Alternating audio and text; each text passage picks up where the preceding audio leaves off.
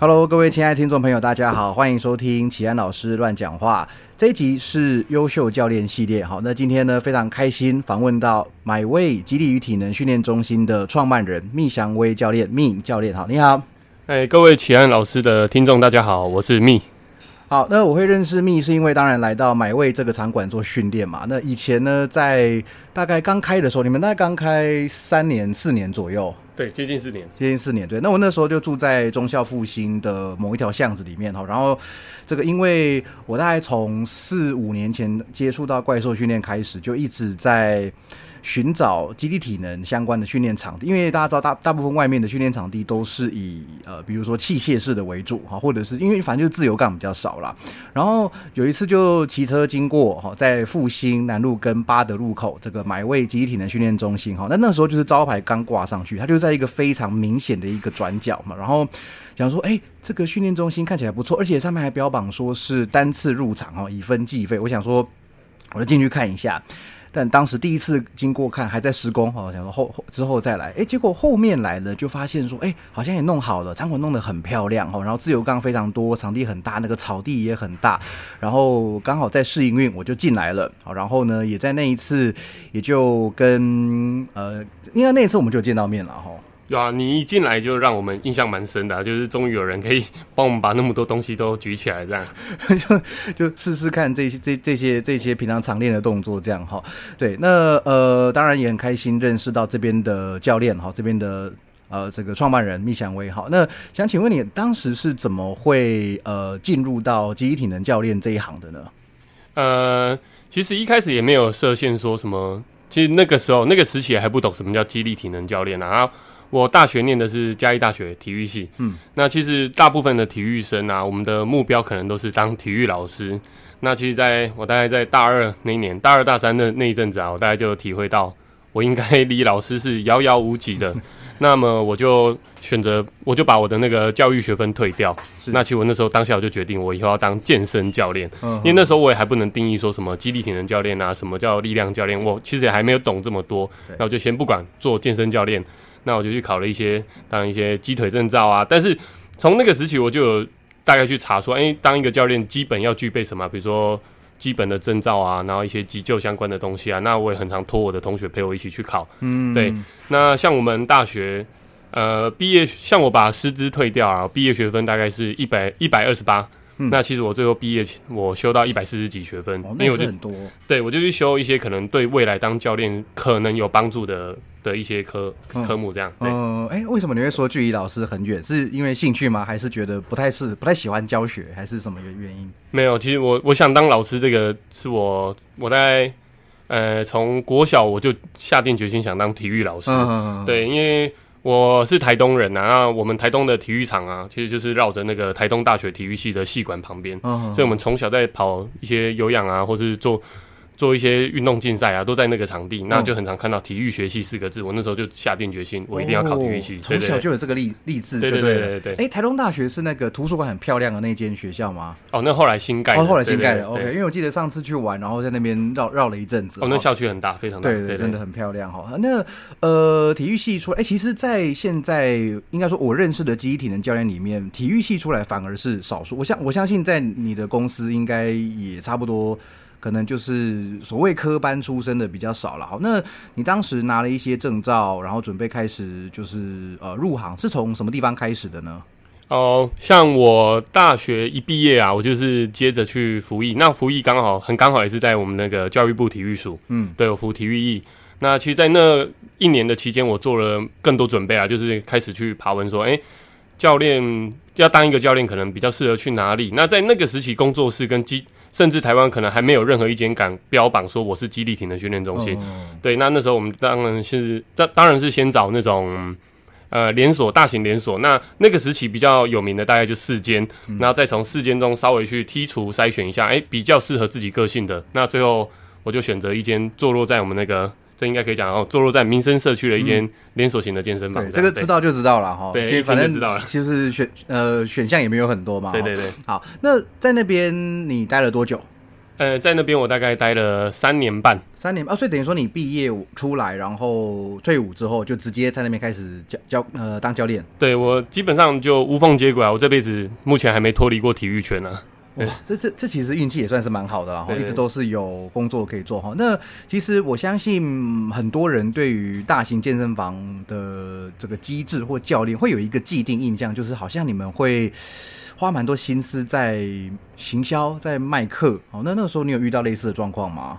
呃，当然啦、一进去其实刚进公司啊，我大概做了一个月的 DJ。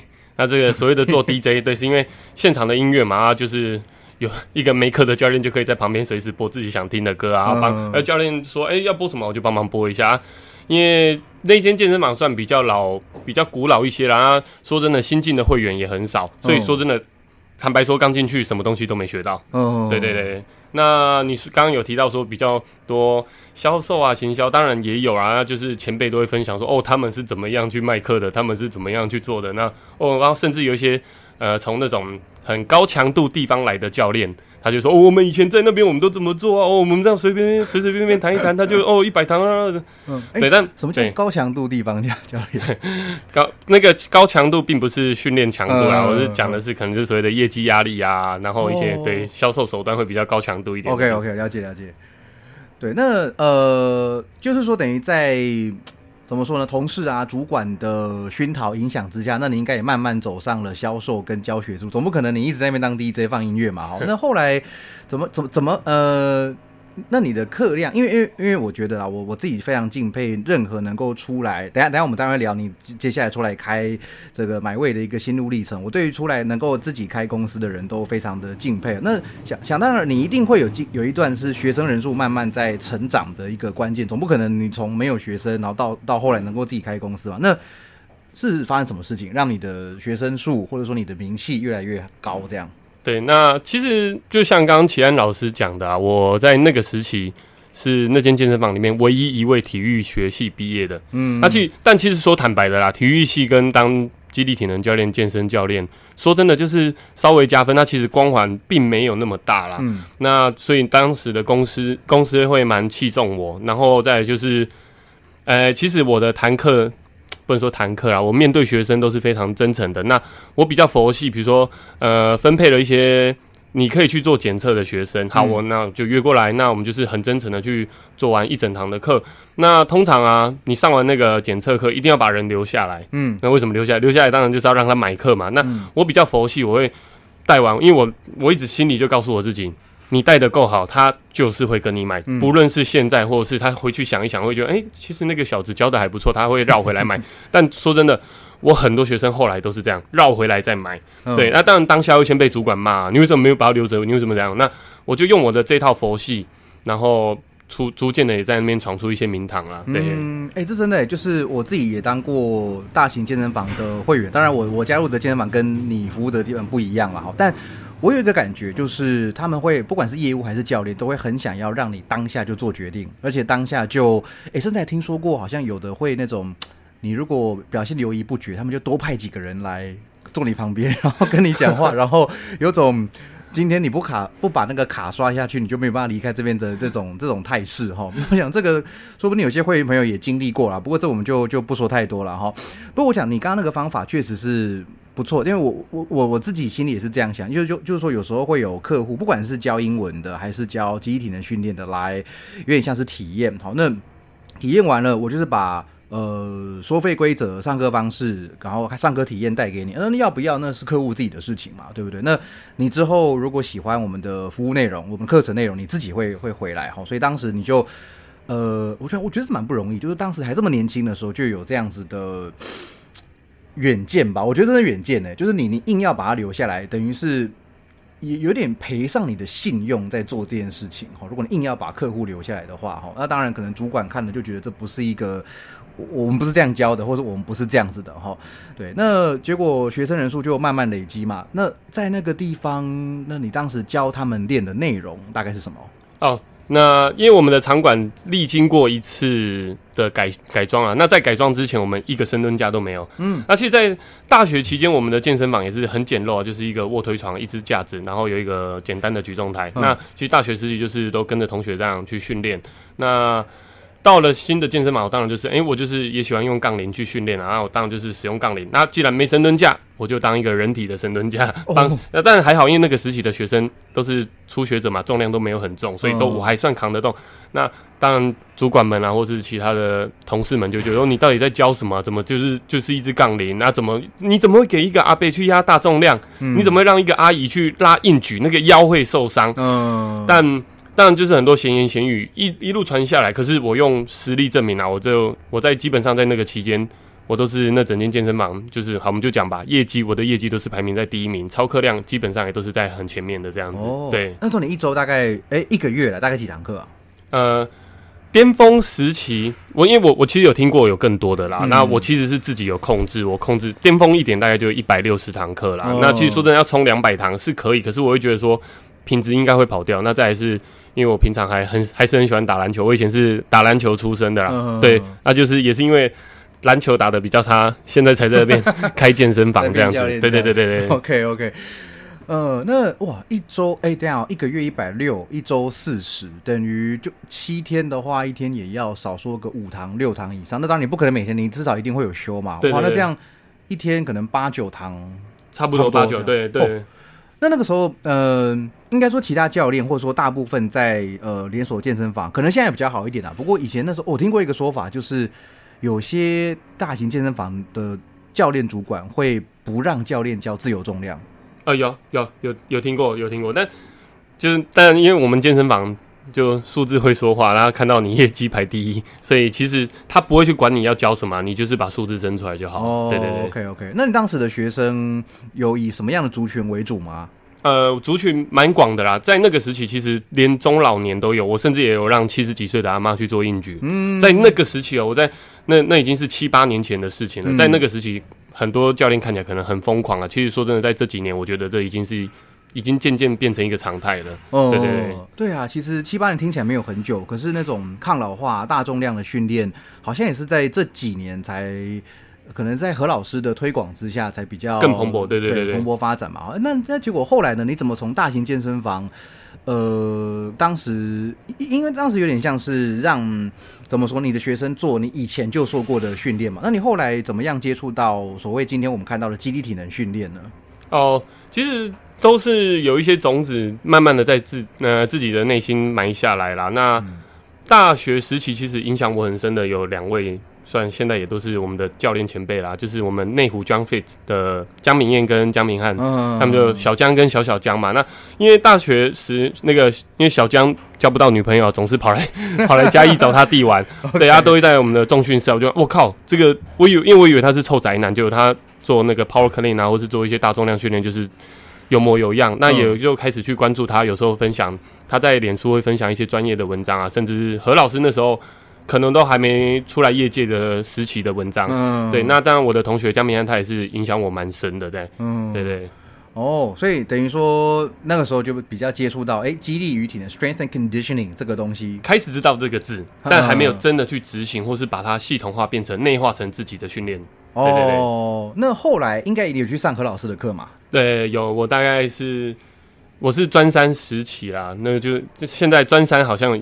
应该是没有了，没有了，没有。对对对，我是专三时期的基地体能教练。那那时期会去上，当然就是，呃，一开始是先从网络看到何老师的文章，嗯，然后他分享的一些东西，然后就想说，嗯，就是一个很可能念很多书的大老粗。那就一到现场，一到现场，开始他开口的第一句话，整个收服了我。我就想，我靠，这个大老粗讲话也太温文儒雅，就是他根本就是一个诗人或是一个呃。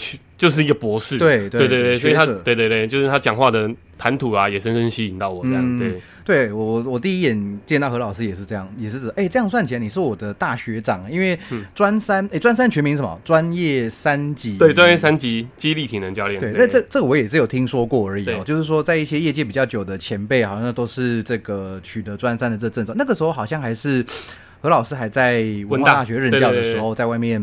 据说当时比较辛苦，就是到处借场地开课，嗯嗯哦，到处租场地去开他的研习课程，对哦，那也不是说像现在有一个怪兽训练有三间场馆可以让他来来开课这样子哈、哦。对，第一次见到何老师也是，就像你刚刚讲的哈、哦，就是这个这个人看起来就是 你不会觉得他讲话会会是这个样子声音对对对对对。不过不老师的文章确实就已经相当，老师早期在。那个网络上的文章比比呃产出量比现在还要大啦，因为因为现在应该老师有些其他的事情是其他事情要做哈，所以当时就一直看他的文章，就想，因为他的文章坦白讲，你太没耐心的，或者说程度不够的，还看不下去。老师的分段蛮蛮特别的，对对对，而且这个论述非常的完整哈，你真的要有一些看长文的习惯，才能够那真正真正能够吸收一些东西啦，然后也才能够进一步去接受他的课程、他的训练这样子哈。好，那后来接触到集体体能，那那那个时候应该就是你在呃俱乐部服务的时候，那时候还在俱乐部，对我就先去考激励体能相关。那时候他们当然都劝说，哦，你要去考什么什么什么四大证照，你要考什么健身的，嗯很厉害的。那但我那时候我就不管，我就是专考激励体能证照，所以很长啊。就是那个比如说，哎、滑 FB 突然看一看，哎、什么什么激励体能相关的，哎、我就去上，我就去上课去考试。所以其实这几年下来。呃，不论上课跟拿取证照啦，其实也花了好几十万这样，对对哦哦，这是一个负责对自己负责、对客户负责的教练，就会花很多钱在投资自己。所以其实很多人会，我觉得有一些比较嗯、不了解这产业的人会想说，教练课一堂课要一千多块、两千块，那会不会太贵了还是什么？那我我想，如果你真的是有经历，你你你有朋友啦，或者你自己经历过教练培训的过程的话，你就知道，呃，你就大概会有有一个概念，说为什么要这这个这个价钱啦。好，那在俱乐部，哎、那看起来也过得不错啊，就是说业绩也好，然后学生应该也蛮喜欢你的，然后主管在那边应该，我我我猜测啦，因为你的个性也很，也不会跟人家做什么斗争，还是有一些什么就是明争暗斗。那为什么后来会跳出来开开这间买位训练中心呢？呃，其实就这个这个，我要分享一个故事啊。其实我在做很多事情都是可能种子种子慢慢累积，然后有一天萌芽，然后开始发展，然后甚至突然一个火花点起来，我就启动了。嗯，那这个故事是也是在前公司时期，我周末都会去跟一些大叔们打篮球。嗯对，那就打篮球，然后就大叔们问：“哎、弟弟啊，你做啥来？” 那我那时候心里就想，我我跟他讲我是健身教练，一定他那个大叔一定觉得我他妈帅爆，就是可能又专业，然后又这这边有点像在拯救人一样。嗯就大叔突然回我说：“哈，健身教练，嘿，不是今嘛年轻人们才被揍啥就可以走，就是现在年轻人不知道要做什么才去做的。”嗯，然后还说啊，你们健身教练是不是要很会拉业绩啊？要整天跟梅梅混在一起啊？嗯，我当下听完就是哦，我一定会想办法出来扭转这个局面的。所以，对对对所以那个时期我就是有更下定决心，我一定会出来开一间自己的训练中心。那我想要扭转这个状况，嗯对对对。为什么？你觉得为为什么他们会有这种这种说法？就是说我，你当然啊，当当时当下，因为毕竟你还你那时候也年轻，然后对听到 前辈们、大叔们这样子讲，对，心中当然会有一些难过。那、嗯，但是为什么啊？你有有想过这背背后原因吗？我觉得应该多数啦，因为多就是毕竟我们这样子的环境，我们这样的健身房，或是我们这样类型的教练，说真的还是算少数。哦，对对，那没关系，我们就继续努力。其实我一直在告诉我们家教练，就是我创立这边还有一个很大目的，就是我希望有一天，就是穿着买位的制服出去的教练啊，嗯让别人看到哦。你是买位的教练哦，那边是很专业的诶。我希望他们走路出去是走路有风的。那我一直很积极努力在往这方面去做发展。哦，对啊，因为买位真的，我我自己来这边训练过一一阵子啦，从刚开始到现到现在哦，那每每次来，当然就会看到现场场馆教练在教课，或者说自己在训练。那就在我看来，我没有，因为这也这也坦白讲，就是场馆跑多了，遇到比较多的教练，总会有一些不知道在做什么的啦，嗯还有那种就是教学内容可能也不要讲人家不知道做什么啦，就是理念比较跟自己不太一样啦。那甚至有的是比较脱序的一些行为，比如说呃教课的时候在划手机啊还是说哎、他就聊天聊一节课然后就过去了，整节课在讲股票，哦，在讲呃，小孩不念书什么的哈，那啊，这也不能说人家不对啦，只是说我们不会这样子做啦。那最最起码就是说，我在买位这边，我进出这间场馆也不下百次哦。那我遇到的教练，不管是自己练还是说呃在教课，真的都是非常嗯扎实的，非常有模有样。我想这个也是一来是你的教育训练哦，二来是你你这样的人在开公司，你也会吸引到认同你的。然后实力也也够的人进来嘛，好，那那当时我们回到刚开始那个训练中心的发想好了哈，那从训练中心，那刚刚你讲这故事嘛，哈，就是说想要扭转这个大家对健身教练的一个形象的看法哈，那后来怎么开始？因为开工作室，而且你这间健身房、这这间训练中心很大，对，这个绝对不是你今天要开，明天就开车，对对对。对，那那中间发生什么事情？呃，怎么样设计出我们家这样子的健身房？哎，对对对对，其实有一个东西也影响我蛮深的，就像是汽车，因为当时我在这个三年期间呐，我们就是我很常遇到所谓的呃一年一小问，三年一大问啊，可能每一年都有一个学生会问我，哎，你教练你要不要出来开个健身房啊？那我们来合作一下啊。然后大概三年一大问，就是有一群人开始问你要不要出来开个健身房这样子。对，那其实就是。不断的也在砥砺我，那当然有人问我，我就是哎，我会去思考一下，今天嗯，如果我开健身房，我会怎么去做？嗯，哎，我应该要怎么去做？那就是这个是我自己，我先分享一个我的不错的一个工作的一个方式啊，这个叫我的密的八二法则。那真正的八二法则不是像我这样啊，我只是借用它的名字。那其实你工作上啊，你。百分之八十的时间都在保留坐在你原本很重要的工作职位岗位上嘛？嗯，那你每天都拨百分之二十的时间去做你下一步你的未来计划可能想做的事。那像我就是想做健身房嘛，我每天就用百分之二十的时间，可能开始去爬法规啊，那开始去从一些数字网站去看那个呃有没有。不错的地点可以去看看租的那个我们租店面的地点，嗯，对，然后还有一些相关的，比如说，嗯，我一个健身房我该买哪些器材？那有哪些器材厂商我可以去开始去谈接洽接洽一下，嗯，对，那那时候我就规定我每个周末一定要早一天出去看点。那其实那时候很辛苦啊，就每个周末我可能从台北的最东边，然后就让一路累积累积累积，看到台北的最西边、最北边、最南边，嗯，到处去看。那其实。因此累积出很多东西，就是你会知道哪些点很适合做健身房，嗯，你会知道哪些点的法规，那它的一些建筑的相关是适合做健身房的，你因此就了解很多事情，嗯，对。那后来刚刚前面还有提到，就是所谓的汽车影响到我啊，这个算是我最后让我更冲出去的一个点，就是像我们的汽车啊，其实很多种嘛，有所谓的先呃当当年以前在卖可能就是一般的轿车，哎啊先备车。那所谓再来大一点就箱型车，对，就这几年有一个东西杀出来叫修旅车，嗯，对，修旅车卖翻天啦，就是包含很多一些很厉害的，每一个汽车品牌都有在做。那修旅车做出来又产生什么跨界修旅车？所以这个东西其实影响我的是，呃，不要受限，市场永远都会有为你打开的一扇门。嗯，对，就像这边也在小小的教学一下，就是所谓的不能说教学，分享一下。我们的市场啊，我们可以分成红海跟蓝海市场。嗯，所谓的红海，红海就是不是那个郭台铭的红海哦，是红色的海。嗯，红海它就基本上就是一个饱和市场，蓝海而是一个新市场。嗯，那这个故事啊，我来问问问大家，那大家听一听也可以思考一下哦。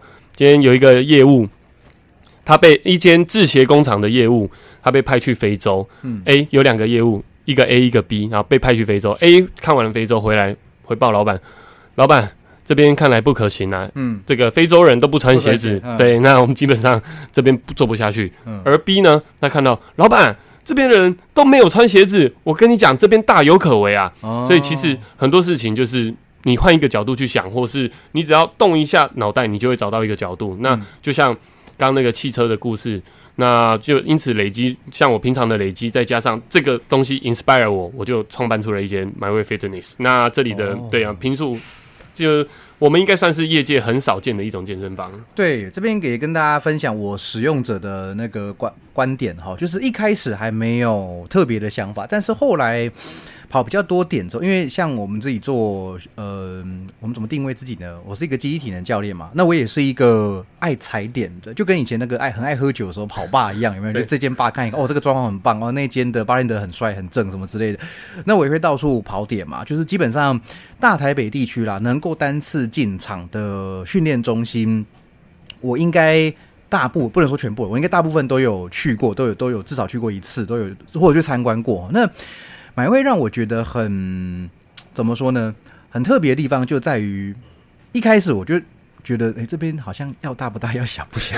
对，这这当然话不是这样讲，而是说现在好像因为我们知道。大家选择加入健身房，要么就是大型俱乐部，好，就是那那几个很大的，大家就大家就知道。那或者是像现在街头巷尾越来越多那种小型的呃健身工作室、机体的工作室，然后它规模可能很小啊，可能三十几平、四十几平。像我之前访问过那个就是集体体能训练中心的川哥，他也是那个那个地方就就小小的，好，空间利用到了一个极致，好，那但那那但那个地方就是专门就是说给呃教练课啊，比较不开放外面的人进去。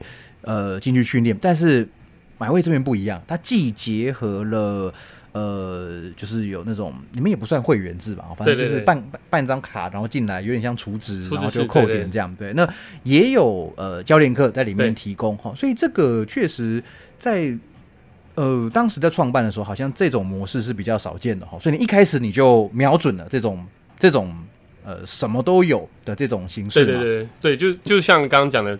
修旅车嘛，它既有空间，那又有一些舒适，那在外形上又是呃比以前的箱型车在流利漂亮一点点。对，那我们的健身房当然就是呃我我们的占地大概有两百平左右，对，用两百平来做自由重量，其实说真的还算非常够了啦。对，所以很多其实蛮多会员一下来啊，就黑人问号，哎，你你们这边怎么那么浪？怎么没有一整排的跑步机？哎，为什么你们的器材怎么这么少？嗯，但其实。说的走进来，我带他绕完一圈之后，他就会发现到，其实我们这边什么都有。对啊，对啊，是啊，是啊，是啊，这边就是越讲越在工商啊，那就那就工商，那就工商起来了。你们的自由杠，自由就是光光是蹲举架就有十座，十座的，然后草皮多长？草皮大概长度有十五啦，那其实可以至少说真的容纳两个右可架来回走都。对，两个对我我自己走过很多次，两个右可架在会车的时候完全不用完全不用闪躲，然后更不用说还有器材区。对对，有固定式器材区，多关节，多关节，只买多关节，不买单关节。哦，对对对对对对。然后还有简单的休息区哦，然后当然，哎，你们这边很特别的地方哦，就是这是我我在在这个呃这么多间健身房第一次看，唯一一次看到，就是你们的卫浴跟厕所是分开的。哦，对，这个就要讲到，因为我个人比较古某一点啊，因为就是说，哎，像我们以前在前公司的时候，我们有时候教练自主训练嘛，想洗个澡，或是上课期间想去上厕所，好，那我们讲自主训练洗个澡的时候，哎，我就去洗个澡，哎，洗洗，哦，怎么一股鸟味飞过来？打开，哎，怎么就可能有有阿伯在外面吹毛？然后这个这个是应该每间健身房都很常见的，对。那主要是洗澡的时候突然有一个尿味或是屎味飘过来，其实对我来说很不舒服，真的。对，或是我今天就哎，我今天课余空档，我去上个厕所，哎，上个厕所就突然那裸体的人啊，那边飘了。跑来跑去，走来走去啊，那个鸟味又飘过来，这样，所以我们就倒不如我们当初在开办期间，我们就哎好了，那我们的淋浴跟厕所就直接分开了。对，因为但是其实说的这样对蛮多客人给我们的评价是说不错，很棒，很干净，很舒适。对，一开始没有想过啦，然后体体体验过之后发现，哎，真的好像就是这两个分开，确实比较。比较比较方方便一些啊，对对对，享受上会比较舒服一点哈。那刚才提到就是这间训练中心你是创办人，但是当时有一些伙伴跟着一起来嘛，对对对？有有共同创办。你们是怎么样？就是说，我们回到刚刚那个选地点好了，对，就是呃，当然有听过很多开工作室的前辈分享说，选地点是最难的，开开一间自己的健身房工作室选选地点是最难的。那这个点。嗯，在复兴南路八德路口这个点，它吸引你的原因是什么？呃，当初就我前面有提到说，我把台北市可能从最东、最西、最北、最南，就就是没事就看一看，看一看嘛，也累积出一点自己看点的一些观点。嗯，对。那当初最后会选这个点，是一下来一看到就是一个完全的正方形。嗯，对。那像像刚刚齐安老师有提到，我们中间的那个大草地。那是可以很大，是因为我们这边的柱子也不多。对对，那当然就是还有一些还有一些很吸引我的地方。然后主要这个点其实还有一个困难点，就是我们要签下来之前，还得跟房东开会，因为那个时候其实有不少间在竞争这个地方。哦，对，那当然不不一定是健身产业啦，嗯然后健身产业啊或其他相关产业，那我们必须一组一组去跟房东开会。那我当然就是把我自己的企划案啊，跟我自己大概简单试算的一些损益表去跟房东讨论。洽谈后，那可能房东觉得说我们可能，可能房东觉得我很勾引吧，嗯。觉得我应该是一个不错的年轻人，嗯。对，那最后房东选择我们跟我们合作这样，哦。对对，其实就是运气也不错。所以当时你们几位都相当喜欢这个点。呃，对我们一一致，我跟我的一些共同创办人一下来，我们一致就是觉得就是这里了。就是这里，对就是一看到这场地，就是那个器材怎么摆，就有一个雏形就出来了。对对对对，好，对，那呃，可以稍微分享一下开呃，就是说从零到有的一个一个心路历程嘛。就是说，好啦，嗯那场地也谈下来啦，好，然后租金什么的也都确定了，那接下来嘞，呃，当然啊，就是所有的找教练嘛。嗯那找教练的话，其实我在当初开办的第一个第一批教练都是我先锁定好的人选，哦我并没有办一个公开的那个征才会或什么的，就是我锁定好了，我就是去一对一的跟他洽谈说，我们即将开了一个新的训练中心，那去把我的理念告诉他们，然后也跟他们去讨论，那最后就选定出我们第一批我们刚开馆的第一批教练。那在其他人事啊人事的部分，因为我们合伙人里面。就像其中我其中一位合伙人是我前公司的同事，他叫 Kelvin，、他也是教练嘛。那在另外一位合伙人叫我们都叫他老王啦，王王八蛋的王，嘿，老王，对，他是我大学同学，他嗯。算是我非常非常非常要好的兄弟之一。嗯。那因为他有待过外商，嗯。那也做过行政相关的，那我会跟跟他合作，就是因为说他可以帮我把所有的财务啊、行政啊，那包含我的一些简单的就算总务啦。他都处理的服服帖帖的，那他嗯处理的够好，可以让我很放心的在外面冲刺。嗯，对，那我们这样的一个团队，其实大部分人会说不要好朋友们不要合伙啦。嗯那其实说真的，我们目前合作到现在，我们的我们都有找到一个很适合我们的一个合作方式。嗯对，因为我自己本身是团队运动员出来，我是打篮球。那其实，在篮球场上不一定每个人都要去得分，对，我们包含助攻、篮板，甚至是下面帮忙倒数计时的，都是嗯在场上很重要的嘛。都是一个团队。对对，所以我的团队选材，其实我就是一直用那种篮球队的概念去筛选这样子。嗯对，而且都是从你个人角度出发，你觉得这个人信得过，然后他的能力、他的责任心什么都 OK，然后你就跟他嗯看能不能来壮大这个团队对对对概念哈。对，你们现在总共有几位教练？呃，目前有十位，十位教练。嗯对，那这边也分享一下第二批，像我们第二批教练，其实我坦白说啊，我筛选人，我喜欢找转行的教练，哦，就是从别的产业跳过来，比如说不论是科技业啊，或是做一些商业相关的行业。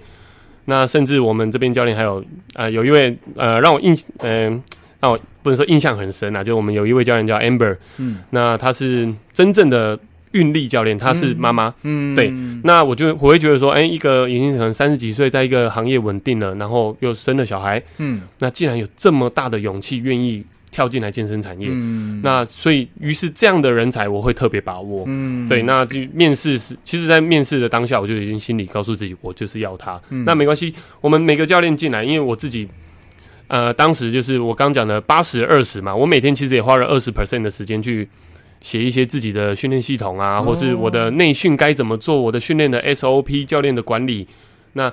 我反正我都准备好了，反正进来我就是帮你补到好。但是当我们进来有一些门槛了，门槛过了进来，我就是帮你补习补到好就对了。对对对。嗯，你应该比较锁定在肌力体能教练。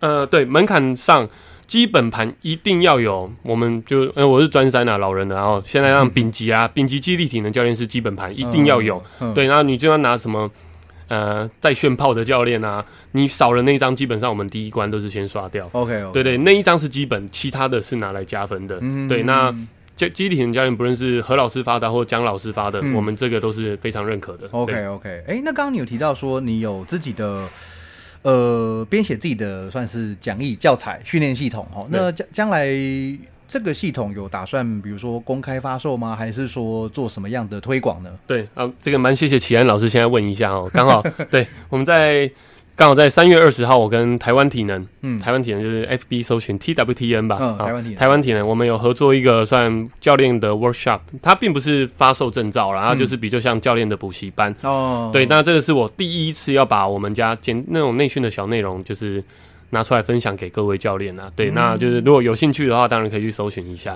对，嗯，对，这时候我们再到时候再把链接贴出来给大家哦看。，OK OK，那这这个算是一个怎么说呢？你个人在经历了呃这这几年的教练生涯，加上你当然自主训练的一些心得，把它融合在一套系系统里面嘛，所以我想这个是很很值得，我自己都很期待哈，我自己都很期待这个这个上课的内容哈。那这个哎，还有一件事情，我想特别先问一下，就是你前一阵子在你个人的呃社群媒体上面啊，嗯就是有统计了你。好一万堂课，对不对？哦，对啊，对啊，对啊。然后，然后，然后，我觉得就是累累，当然数字本身是啊，确实是个里程碑了哈。但是，就是让我印象更深刻的是，你有一句话，你说你在这一万堂课里面从来没有坐下来，哦，对啊，这个可不可以分享一下？我觉得这蛮特别的。对啊，呃，所以我们我们家教练规章里面啊，嗯就有一张上课严禁坐下。嗯，对，因为我会觉得说，不要小看这些小事，嗯有一些小事其实累积久了、啊，它会变成一个大事，那它也会帮你树立出你的一个你的一个楷模，你的一个里程碑出现。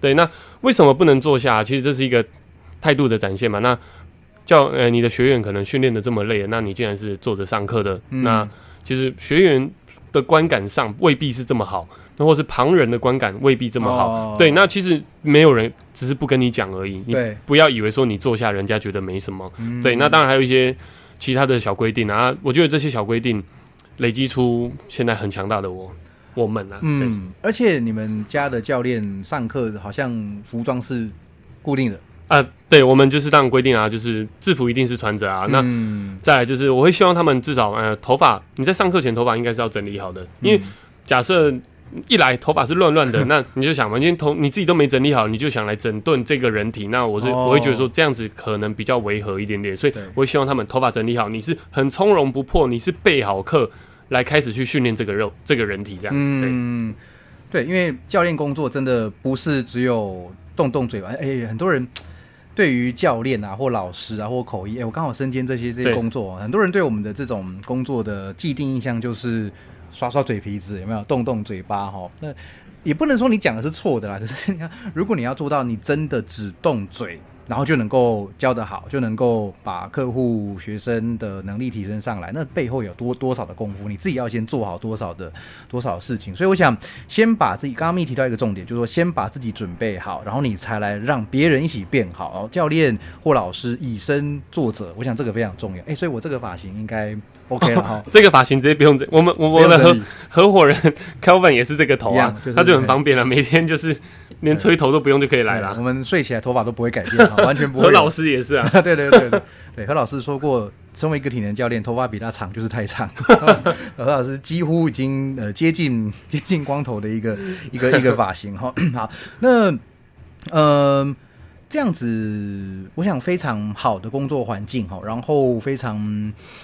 呃，扎实的一个教练训练啊、培训，还有一些算是一些规定规章哦。那你们教练的流动率应该很低哦。呃，对，其实呃，我就以我在前一间公司一路到现在，虽然说不是说像有一些教练让人啊待了那么多地方，那其实我的观察下来，教练流动率很高，非常高。对，那这个这个产业的这个产业很高。嗯那其实以我们来讲啊，对我来说，我们家教练应该我可以说是有增无减啊。我们从一开始的可能五位教练一路增加到十位教练。嗯好，那我们 hold 在十位教练左右。那当然有我们这三四年下来啊，就是有两位有转换跑道了。那其中一位教练。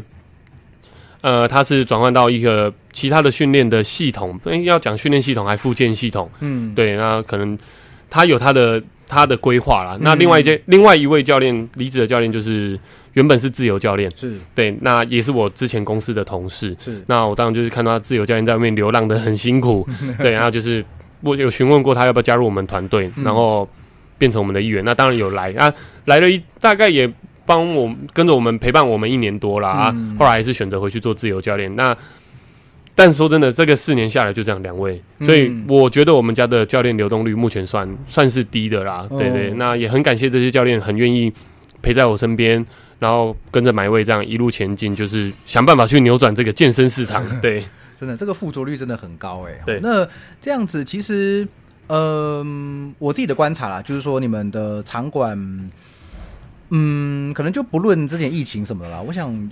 在尖峰时刻人也很多，对不对？好，然后教练的人数其实也，我不确定是不是到饱和了。那我想说，你之后有没有在扩店、扩张这个你们企业的打算？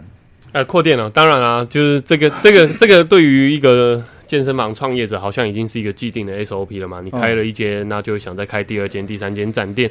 那展店这个计划是在我的呃蓝图里面，没错。但是我会找一个更适当的时机点。其实，在去年。本来就差一点要展店了，那也好险我没展店，因为我们遇到了疫情嘛。疫情期间，我们健身健身产业被停业了两个月，两个月这样子。对对，那也很感谢没展店。然后再来就是我们公司的，我们在那两个月期间还是照样把薪水都发出去。对对，因为我就会觉得说，呃，我现在养了这么多人了，所以我们做事必须再更谨慎一些些。对对 对，真的 很多人对。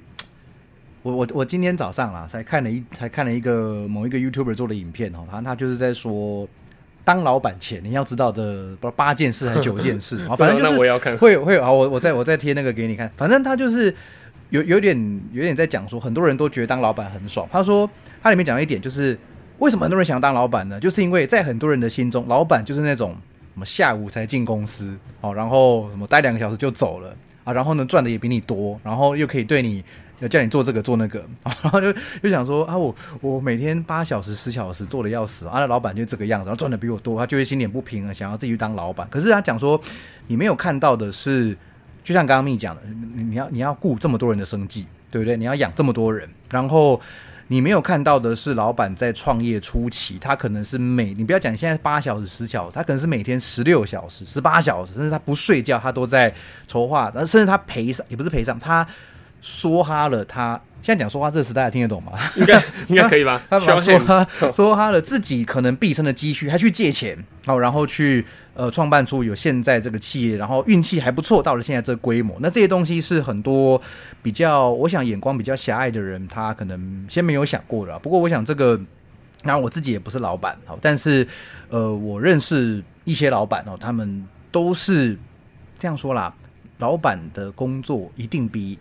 抱怨老板的人还努力，我我我觉得是这样子，对。那当然不是说一定不是说什么啊，那个员工就一定很怎样，而是说我们要知道，就是在不同的位置上吼，他的那个心担的责任啊，那个心路历程是是完完全不一样的哈。对，所以那时候发。几乎那个两个月基本上是没有什么收入进账的嘛？那当然归零啊，对啊，对啊，还能够把那个教练的钱薪水照发，对对对，哇，这真的真的很很了不起。我看很多很多地方不是这样子的，对，有有有耳闻啊，对啊，好像当然这个是很很很难得的哈。对对，那我想现在呃买位训练中心经营的也还算不错嘛，在在你预想的轨道上嘛，哈，那也当然。祝福之后能够越越越做越好，越做越大。这样，那我想把焦点稍微回到你个人身上，就是说，以前你是一位篮篮球篮球员，好，那身为一个篮球员，对于你个人在教练的教学上有没有什么影响？呃，像因为我现在基本上还是会保持假日啊，就是会有一些球局都会去打。那然后刚刚好在去年去年间，我接到了那个 HBL。哎，前年吧，就 HBO 南湖高中的激励体能教练一职，对，那就一直很想要把真正的让我们像我们这种激励体能训练啊，就是下放到我们的基层体育里面啊。对，那像我们基层的运动员，大部分就是可能就是一个教练就要带全部嘛，带他的球技啊，那包含所所谓的体能哈，他们所谓的体能。那跟球员的管理，就是一个教练都要揽在一手这样子。对，那有像去就是那个机会接到可以进入基层，其实我其实我公司这边非常的繁忙啊。那那我也是二话不说，说我答应我排定了，那我就加入他们那个团队这样。对对对。那你说，呃，身为篮球员跟训练上有没有什么差异吗？呃，跟训练上的一些关系吗？对对对对。呃。以身为篮球员，其实影响我比较多的，反而我会觉得是在经营层面啦。我运用自己当过运动员的，因为这个这个何何老师其实也有分享过一个很棒的故事嘛。其实，呃，做运动员或是体育，它其实是体会人生最快的一条捷径。嗯，对，那我很高兴，我是从小就是当运动员。那但因为我我刚我说真的，我的运动成绩没有那么好了，所以才可以有那么多时间想东想西的。对，那在那个几年的期间，真的累积不少自己的一些想法。嗯，对，那我觉得反而是在经营层面对我帮助比较大。嗯，对就更有那种团队合作的意识，那种精神在。对，那我想以训练来讲的话，其实好像各个运动员、各个专项之间，当然有一些比较特别的项目，但是以我们肌力角体能体能角度来出发，大家的方向都差不多，就是把肌力提升上来，对，然后再做一定程度专专项转换。对，对。那当然，我们自己训练或者说看彼此一些训练影片，也都看一看，大家都知道彼此大概在在做什么了。哈，那我想问的是，呃，刚刚您提到那个南湖高中的篮球队，因为我们。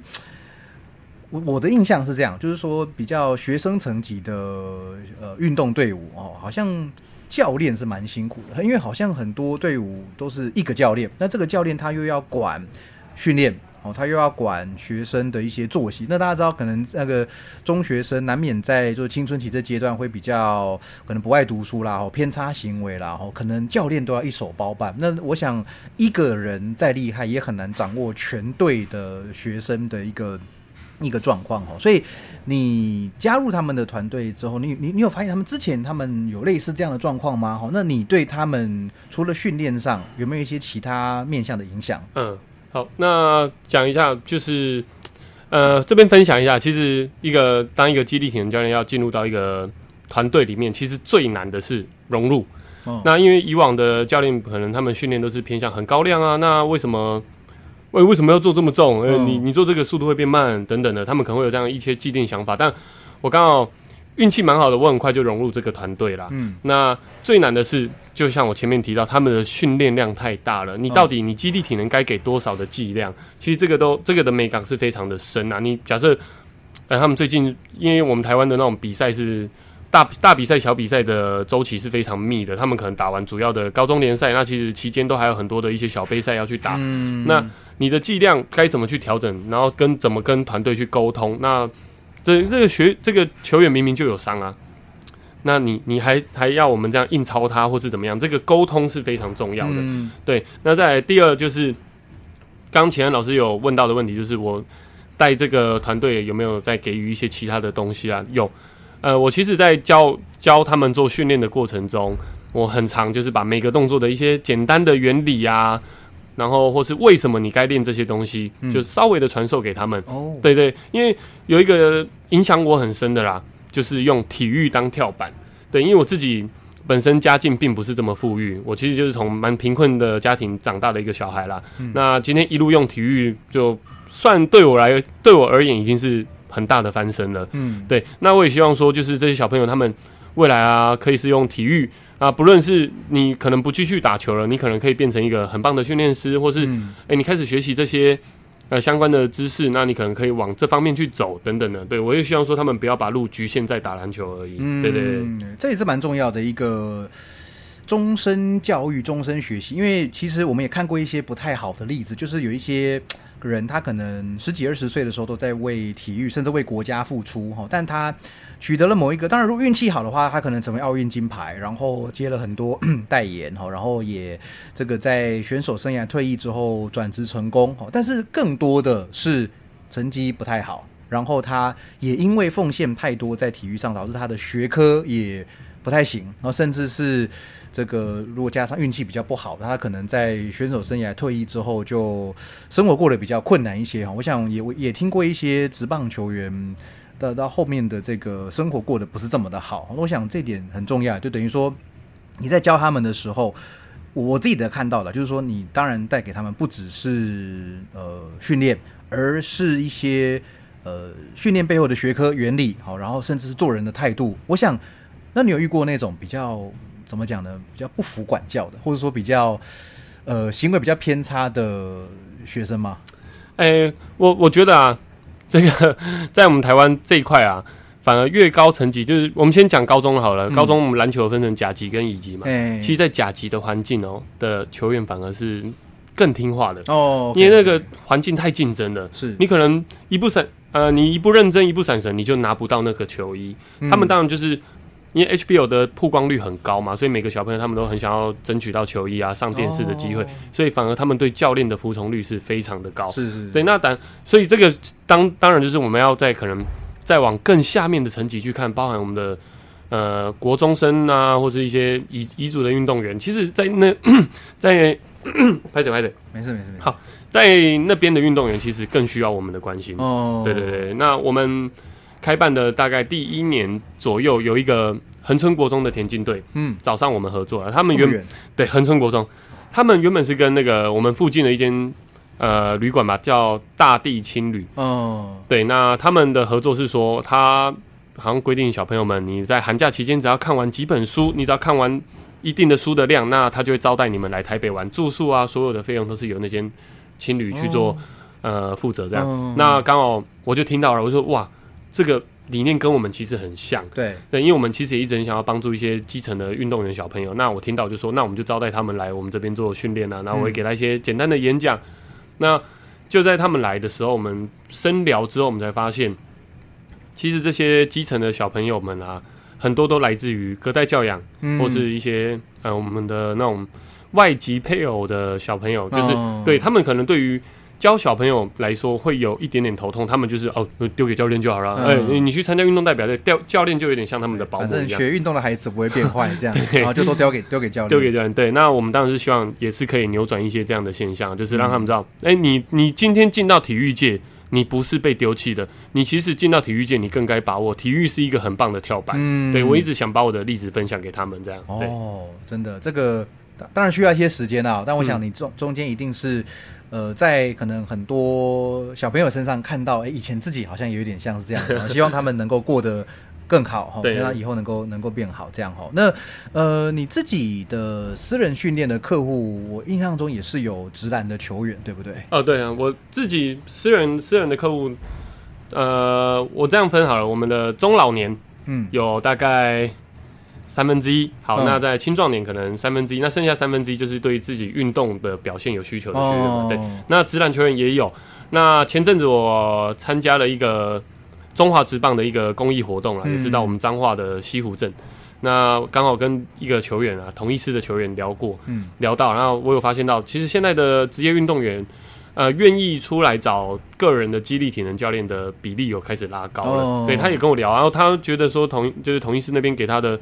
呃，训练可能呃不太够啊，或是那个场地，他可能就是说，哎，因为他想要做更更精进、更呃更精进、更独专项的一些训练吧，然后他就是在外面有在找了他的激励体能教练。哦，对对对，所以其实嗯，蛮蛮佩服的啦，对啊，对啊，就是球员的生活已经很很满了，然后比赛强度很高了哈，然后还要再花钱来，就是说让让自己变得更强哈。那这个呃。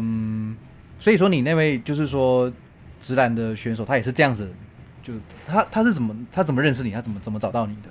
哎，他其实是我学生时期的朋友啦。那那我就看到他，嗯，就是怎么打一打又受伤了，怎么打一打又受伤了。那我就私私下讯息给他嘛，就说，哎，你要不要来我这边训练啊？那就是我我我当然还是会配合你们球队的行程啊，球队的周期这样子去做。那他就好啊，他就说哦好啊，没差。那休赛季就跑来我们这边训练。那练一练，他那一年呢，就刚好去打一个亚亚冠杯吧，亚洲冠军杯，然后就有成绩有拉起来一点点了。那目目前正在我们的现在在打现在最夯的那个 P League 了。嗯，就我觉得好在他也愿意训练了，他还没消失在篮球界中。对，因为大部分我们职业运动员可能以往可能三十多岁就开始走往下了嘛，可能甚至退役。那我是希望说他。他可以更积极训练，然后，因为我觉得你们在积极一点训练，虽然说可能一年内你要投资一些钱，然后要投资一些时间，但是如果换来一张合约，其实我觉得那很划算。真的，真的，对对对，看起来好像花了很多钱在一些不知道回报长什么样子的东西上，可是实实际上你得到的时候，你就知道说他真的是非常的有回馈。那呃，一般的运动员哈，好像他们。平常都处在某种程度的过度训练，对不对？那你身为一个教练，你会比如说好了，我们回到 HBL 的小朋友，对，那你大概会怎么帮他们安排训练？过度呃，当然我其实自己会去观察嘛，让我发现到我看那个 schedule，我靠，这一周一天打什么有那种一天打两场的啊，一周要比五场的。哦，然后教练还说，哎、那个我觉得他们下盘不太有力啊。对，嗯那其实我自己会偷偷调一点课表，就是比如说全程的动作，我就把它改成半程嘛。哦那我们就从一些较容易造成疲劳的动作，比如说呃有离心的，那我就改成只做向心。嗯，那或是总总 total 的总次数总量，我就会稍微下降一些些啊。哦对对，其实有蛮多方法可以去从潜移默化中去改变这些小朋友。那我我就有发现，我们南湖高中这一两年下来，学球员的受伤率大伤了哈，受伤率有降低非常多。嗯对，那当然我们也培养出几支蛮会蛮会跳的球员这样子。对，哦，那其实教练们都那个教练啊，跟南湖的团队都有看在眼里啊，所以我们是算保合作的蛮愉快的。真的真的，体能教练真的不是超体能就算了，而是说，其实也听过蛮多体能教练，包括何老师也分享过，就是身为一个团队的体能教练哦，你要做的往往不是再去用什么样五花八门的训练方式让他们更厉害，而是看看他们现在。的状况，然后去做一些调整。那常常就是要减量啦，甚至是放松啦，甚至是一些 比较呃跟那种硬派扎实训练比较不一样的方式哦，才能让他们，因为因为重点就是成绩要变好嘛，总不能说你让他篮球选手他深蹲蹲的很重，那结果呢他他反而运动表现下降，那我想这样就就有点本末倒置了哈。对，那呃。为什么这个？我有一个观察哈，就是说，我进到买位这健身房啊，我们回到这训练中心啦哈，就是有时候在外面呃到处练的时候，会发现诶，有一些人哦，他们在做这个训练，比较不太确定内容是什么，甚至是有一些比较危险的操作，比如说好了，比如说像我之前录过一集那个安全措施的嘛，就是深蹲要怎么架。安全杠哈，然后卧推的时候该注意哪些事项哈？那甚至是有一些在健身房里面做一些比较危险的来，或者说来来来拍照啦，还是说比较素质比较不整齐啊？这样说，那好像我在这边看到的这种状况比较少哦。有没有？有没有有没有觉得是为什么？呃，其实嗯，我们家一进来啊，就是环境上其实就营造出，呃，很多健身房一进去可能是琳琅满目的器材啊，那可能就是业务要很积极的去推销啊。嗯那我们家一进来就是一个，呃，我们很认真的在帮进来的会员找到问题。那再也是我们的场馆其实算设计的会比较有一点点的高级感，一点点啊。嗯，对，那再来就是我们一进来你就看到我们的深蹲架、是整排的嘛。对那相对的，你其实怎么经营你的场馆，你自然就会吸引到怎么样的人进来。嗯对，所以其实，在第一关啊，那种比如说很喜欢呃去一个俱乐部被服务的人啊，嗯哦、想当那个老大的啊，或是一些呃其实不是训练对他而言不是这么重要的一些会员，其实自然的都会稍微的被筛选淘淘汰掉这样子。嗯对，其实我们也有一点点在筛选会员啊。对，哦，哎、那我其实我还有一个有一个算是个人的疑惑，就是说，呃，当然你们有教练课的学生，然后也有自己出职进来呃训练的会员。那面对到那种自己来练的，那你们身为教练，有时候看到他们可能做一些不太对的，或者是说不太符合他身体能力的东西，那有时候总会可能想要出手去提醒他、帮助他。那这个有没有一个界限？因为我想很多会员是莫名的自尊心哦，就是说你如果跑去跟他说，哎、你这样做可能太重、太危太危险，他反而会觉得你在质疑他。那这个你有没有什么准则，或者说你们遇过什么很奇奇葩的事情？呃，其实我都有交代教练啊，看到不对的，就是先上前去讲，嗯我们都是很直接的上去讲。是那相对的，因为我觉得业界就会就是像像像启安老师为什么会来到我们这里嘛？你一看到就知道这个是你要的地方。对，对，那大部分其实有大概七八成的会员不会有给我们这种烦恼或压力啦。嗯那可能少数的会员，那来他背对神蹲架，对，那或是快扣不扣，嗯，那基本上我们比较 care 的是那种安全性跟影响到别人的问题。嗯那如果是他自主的动作，他嗯，可能他的蹲他的蹲是膝盖比较往前吃一点点的，嗯。等等那种 那种 那种小问题的话，我们会看状况去点一下啦，我们并不会直接上前去告诉他说，哎、你你这样蹲不对，因为可能常一上去的哦，你要推销我了，嗯。对对对，我当然是要避免这种状况出现，对啊，对对啊，对。因为这个我我自己也常常有这个疑惑，就是有时候大家知道练大重量的组间休息是很很久，然后是可以很无聊的，对啊，那等三分钟，等五分钟，然后说看，哎，就像你刚刚讲，哎，这个人怎么脚跟都蹲下去，脚跟都跑起来，膝盖都往前推，然后，这个人硬举，哇，他整个驼背，那不是圆背，那是驼背，然后就 想说，哇，不不，因为这因为这场馆也不是我的，然后我就想说，我就。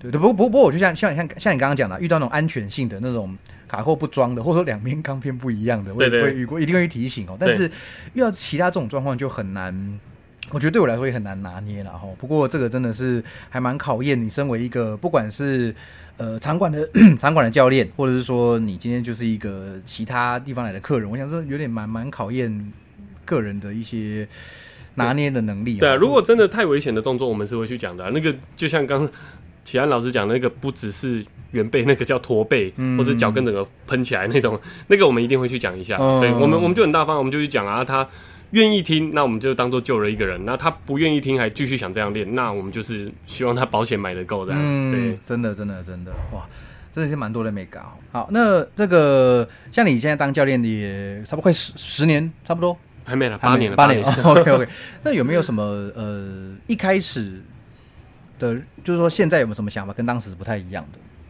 哎、对，但这个就分享到我最一开始进入当健身教练这个职业，然后那时候当然想的很美好啊，就觉得哎，是进去就公司自然会有课程让我上啊，或是会有什么学生天上掉下来的学生这样子，嗯嗯但其实殊不知没有，你必须靠自己去开发嘛。那当然一开始我很排斥业绩这件事情，嗯我相信大部分的教练都很排斥业绩这件事情。对那那个时候我就怎么突破呢？我就是换个换个角度告诉自己啦，其实我们是在救人，对我并不是在推销他，或是呃 push 他买课，我们只是在拯救一个人体。那换了这个角度去想之后，那其实我就勇于突破自己，那开始呃业绩蒸蒸日上这样子。嗯对对对，那像那个齐安老师之前翻译的一本书嘛，那个苏立文医生有提到，就那个杠铃处方里对杠铃处方里面的苏立文苏立文医生有提到说，呃，他当教练比救的人啊，比他当医生的时候还要多。嗯对，所以其实那句话也深深的影响到我，会让我更坚决的要继续做教练这个职业。所以不论是八年前、七八年前的我，到今年的我，都还是认为我们是一群在救人的职业，嗯，在对帮助。别人的人。对对对对 h u m a n helping，这个我在前面的那个节目也有提过哈，非常远大的使命，真的。然后我们会身为教练，我们会继续精进自己啊，然后让我们的朋友、让我们的学员、会员变得更厉害哈。那最后想问一下，有没有什么话想要对听众朋友说的？对好，那就很高兴刚听完我跟启安老师的，就是东聊西聊啊。嗯那我当然我是很希望成为一个就是影响更多教练的人，那当然不是，当然不是前辈啊，当然是影响一些新人教练嘛。对我也希望你们加入这个产业啊，我们是要一起来扭转它、改变它，然后让它变得更好的。那至于呃有没有什么建议嘛？我会希望说。呃，多看书，嗯，对，因为像我有时候会出去演讲啊，我们看书常常就是要引经引经据典啊，就是你可能讲说，哎、这个这句话是谁谁谁讲过的，他们可能听了会比较有信服力。嗯。啊、然后再来就是希望你要保持比你更强的人在一起。那所谓的哦更强的人，未必是很有钱啊，或是很现实的东西，是今天他身上有什么好的能力，或是不好的能力，那你都要试着去学习它，避免它，然后把它内化成自己的能力，这样子，那就会希望各位教练或是各位对健身房创业有兴趣的人，就是可以呃一路顺风，然后就是我们有机会都可以多多讨论这样子。真的，谢谢给大家的建议哈。那大家如果说这个在寻觅训练地点的话，百味是个非常好的地方哈，欢迎大家来这边看一下良好的训练环境哈，然后也提升自己的训练品质哈。那这个如果有任何的问题的话，欢迎大家透过 Apple Podcast 的留言哈，让我知道哈。然后今天非常谢谢蜜也上我们的节目哈。如果喜欢我们节目的话呢，记得按赞、订阅、分享，让更多人听到。呃，我的节目内容，好好，再次谢谢蜜祥威教练，谢谢你 OK，谢谢各位收听，拜谢谢大家拜拜。